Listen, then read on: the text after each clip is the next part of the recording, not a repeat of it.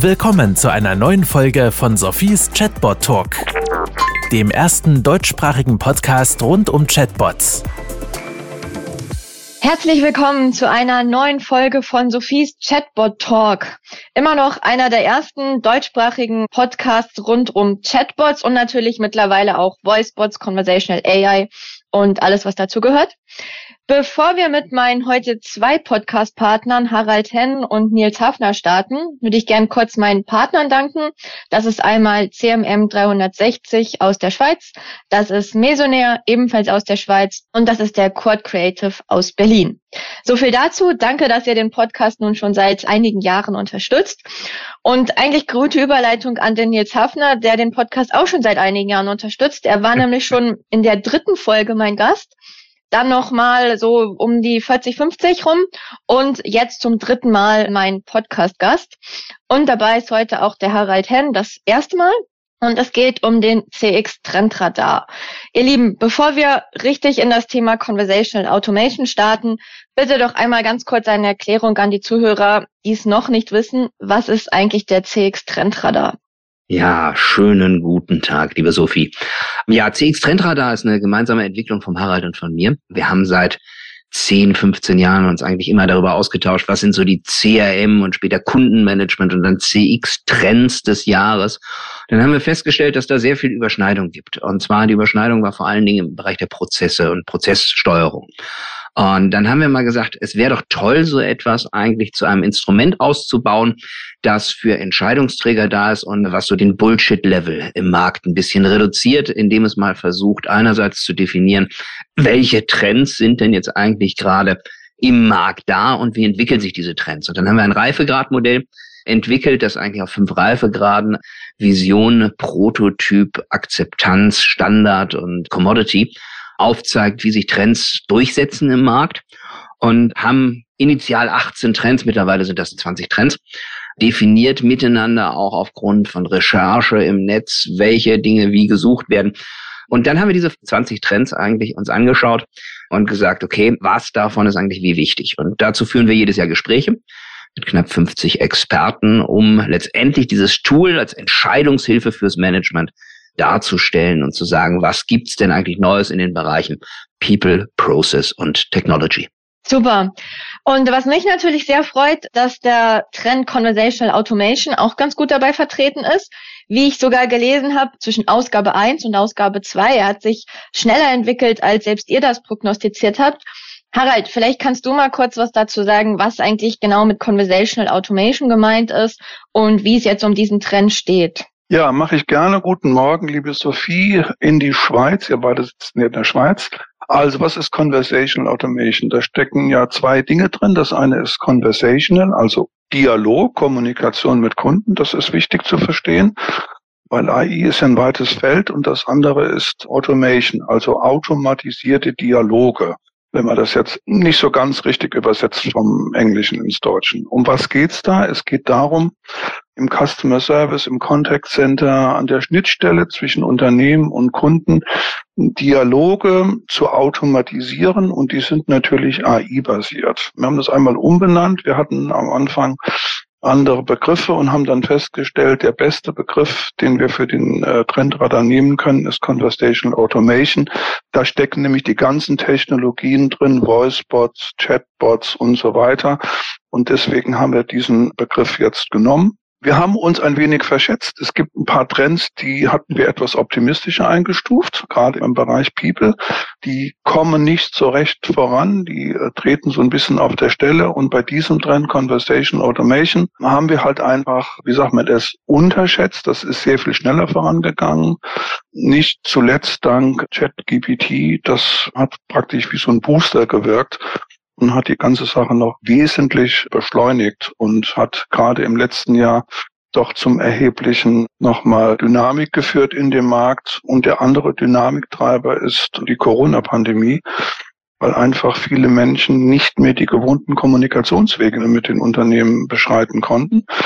Und dann sind die Kunden ausgewichen auf andere Kommunikationsmöglichkeiten. Und eine davon Möglichkeit ist natürlich, wenn es gut gemacht ist, ein Chatbot, ein Voicebot, ein Self-Service. Und das haben gerade die Energieversorger, die äh, Stadtwerke und so weiter gemerkt, dass das von Kunden sehr gut akzeptiert und genutzt wird. Vielen Dank für die gute Ausführung. Da überlege ich mir glatt, ob ich meinen Podcast umbenennen sollte in den Conversational Automation Podcast, aber ich glaube, das klingt dann doch ein bisschen lang. Ich werde es so lassen, liebe Zuhörer.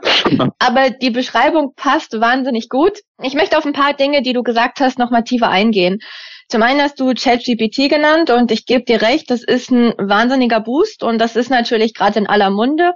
Glaubst du denn, das ist wirklich auch ein nachhaltiger Boost, der das Thema wirklich langfristig beeinflusst? Oder glaubst du, das ist jetzt einfach mal so zwei, drei Monate reden wir da jetzt alle drüber und dann vergessen wir das wieder und fokussieren uns auf andere Trends? Wie schätzt du das oder auch Nils ein? Dann fange ich damit an. Also ich glaube, dass das nachhaltig sein wird, weil die Technologie, die dahinter liegt, es ermöglicht, menschenähnliche Dialoge zu führen. Und darauf kommt es an. Wir hatten bisher in der Vergangenheit Dialoge, die waren milder ausgedrückt ein bisschen sperrig, ein bisschen holzig und spröde irgendwo. Also wenn ich genau die Frage gestellt habe, hat das System mir auch genau die Antwort gegeben. Aber es war nicht in der Lage, den Kontext zu erkennen oder zu sagen, naja, also die Frage kann ich dir auch viel besser beantworten irgendwo. So, jetzt mit der neuen Technologie mit ChatGPT sind wir in der Lage, menschenähnliche Dialoge zu erzeugen. Also ich kann auch mehrere Absichten eines Kunden in einem Satz erkennen irgendwo. Und der Dialog klingt sehr viel flüssiger und sehr viel plausibler. Und deswegen glaube ich, dass das nachhaltiger ist. Komma, wenn. Und das ist das genau. Nils gerne. Ja, also wenn ist natürlich immer wieder die Frage, wie kommt eigentlich solche Technologie an unsere Inhalte? Und was natürlich wichtig ist, ist, ähm, solche Dinge wie ChatGPT sind angelernt quasi mit dem Internet, ja, mit den Texten aus dem Internet. So, und da äh, nimmt natürlich ein verschwindend kleiner Bruchteil unsere Serviceinhalte ein. Und ich glaube, dass das ganz wichtig ist, dass wir jetzt hier irgendwo äh, die Service, die eigenen Serviceinhalte ergänzen zum einen und zum anderen natürlich sehr, sehr viel Training betreiben im Sinne einer valablen, einer verlässlichen Antwort. So, und das ist natürlich die Krux von Artificial Intelligence, ja. Je nach Fragestellung verändert so ein Teil die Antwort. So. Und wenn ich jetzt eigentlich gewohnt bin, die Kunden stellen immer wieder die gleiche Frage und die Antwort ist immer und verlässlich immer folgendes, dann muss ich eigentlich jetzt hier sehr viel mehr Training investieren. Das heißt also, es geht darum, das Ergebnis am Ende so sicherzustellen, dass Kunden verlässlich damit weiterarbeiten können. Und ich glaube, das ist noch ein ganzes Stück, stimmt mich aber ähnlich wie Harald sehr viel optimistischer als wenn ich das noch vor anderthalb Jahren hätte beurteilen müssen. Danke für die Erklärung. Jetzt habt ihr die ganze Zeit die Unternehmen angesprochen. Habt ihr denn auch das Gefühl, dass es vielleicht auf Kundenseite was geändert hat? Dass die Bots jetzt vielleicht beliebter werden oder vielleicht auch gerade nicht, weil es ist ja auch mal wieder kritisch in der Presse. Wie schätzt ihr das ein? Die Kunden sind nicht an Bots gewöhnt und die mögen eigentlich auch keine Bots. Weil meistens funktioniert das so, ein Kunde hat das erste Mal einen Bot ausprobiert. So, wenn wir Glück haben, ist das jetzt im letzten halben Jahr gewesen und mit den Bots, die das vielleicht schon ein bisschen können.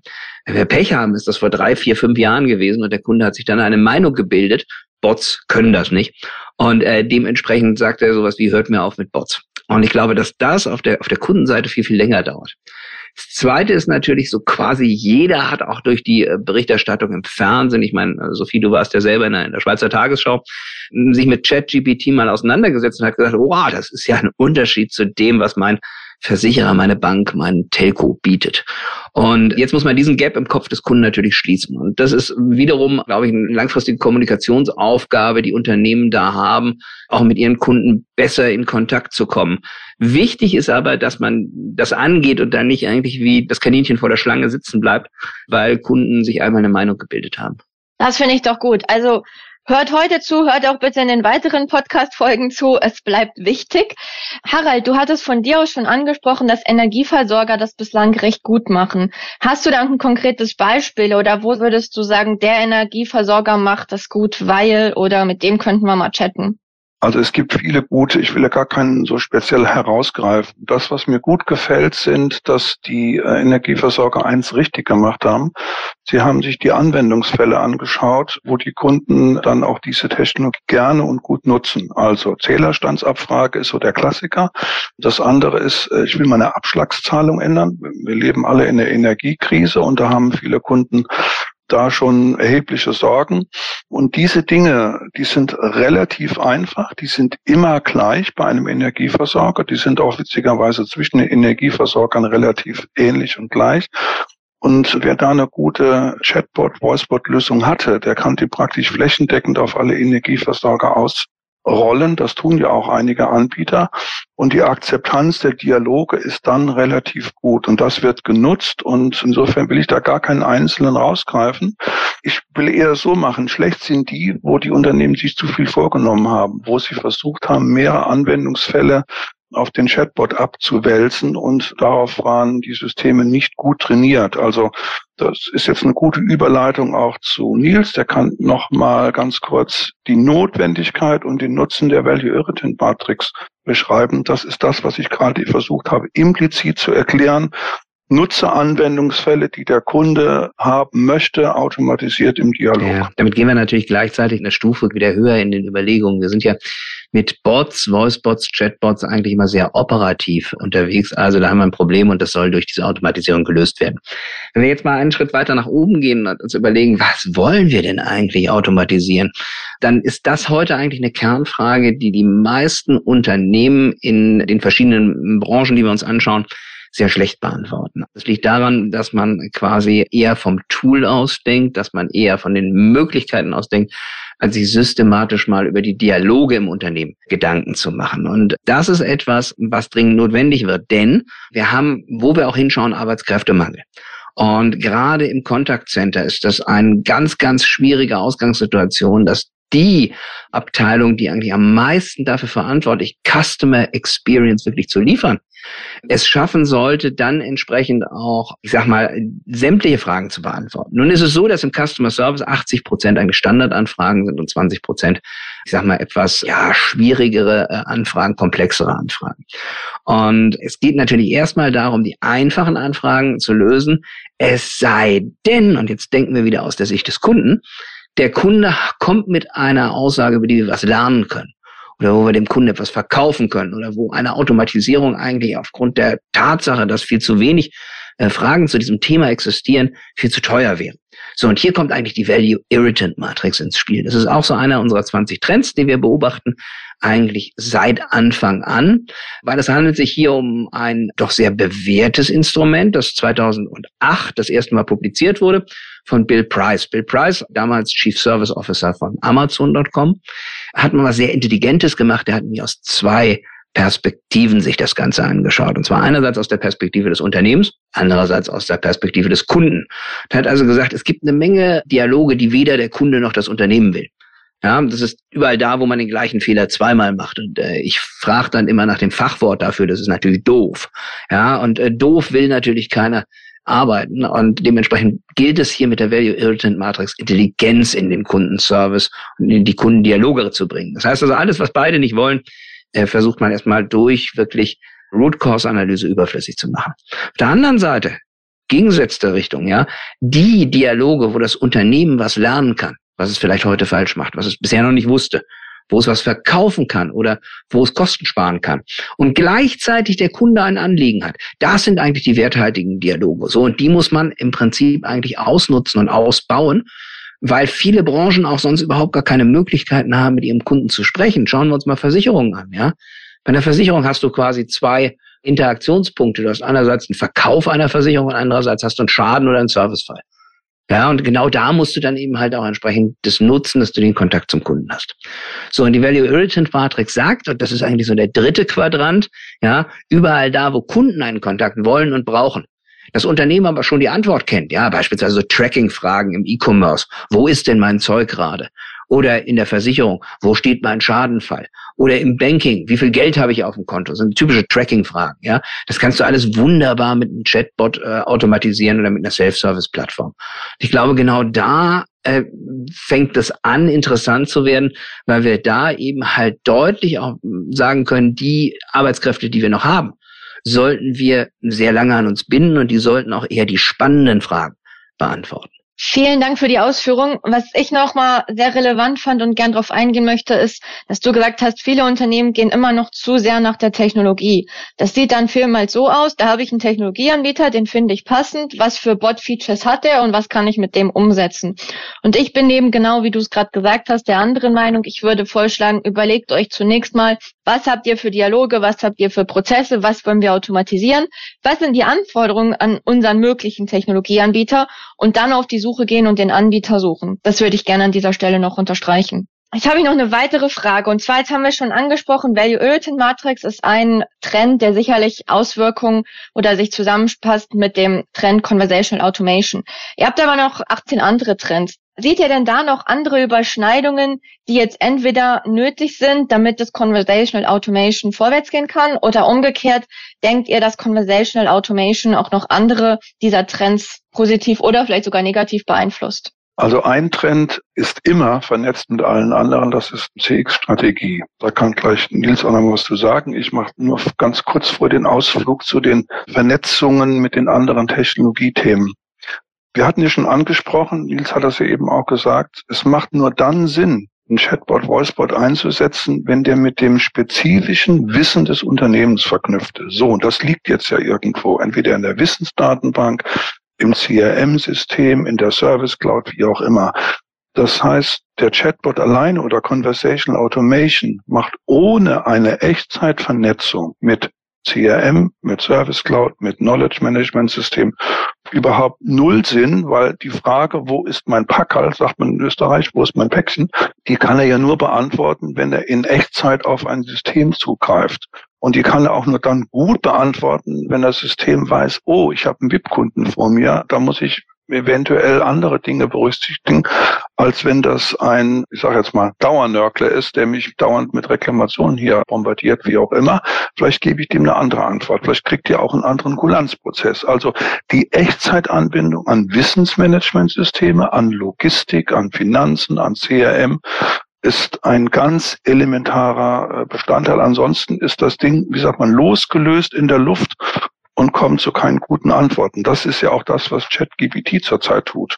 Die Antwort ist plausibel, aber grottenfalsch. Die kann auch nicht besser sein. Das ist auch kein Vorwurf an ChatGPT, aber ein ChatGPT ist nicht angebunden an die spezifischen Unternehmensinformationen in der Versicherung beim Energieversorger. So, und den Ausflug zur Strategie den kann Nils jetzt nochmal sehr viel besser erklären und sehr viel eindringlicher nochmal, als ich das tun kann. Um da mal darauf aufzubauen, also auf der einen Seite braucht es natürlich die technologische Infrastruktur in Form einer Customer Data Plattform, was Harald jetzt dargestellt hat. Auf der anderen Seite brauche ich einen Plan.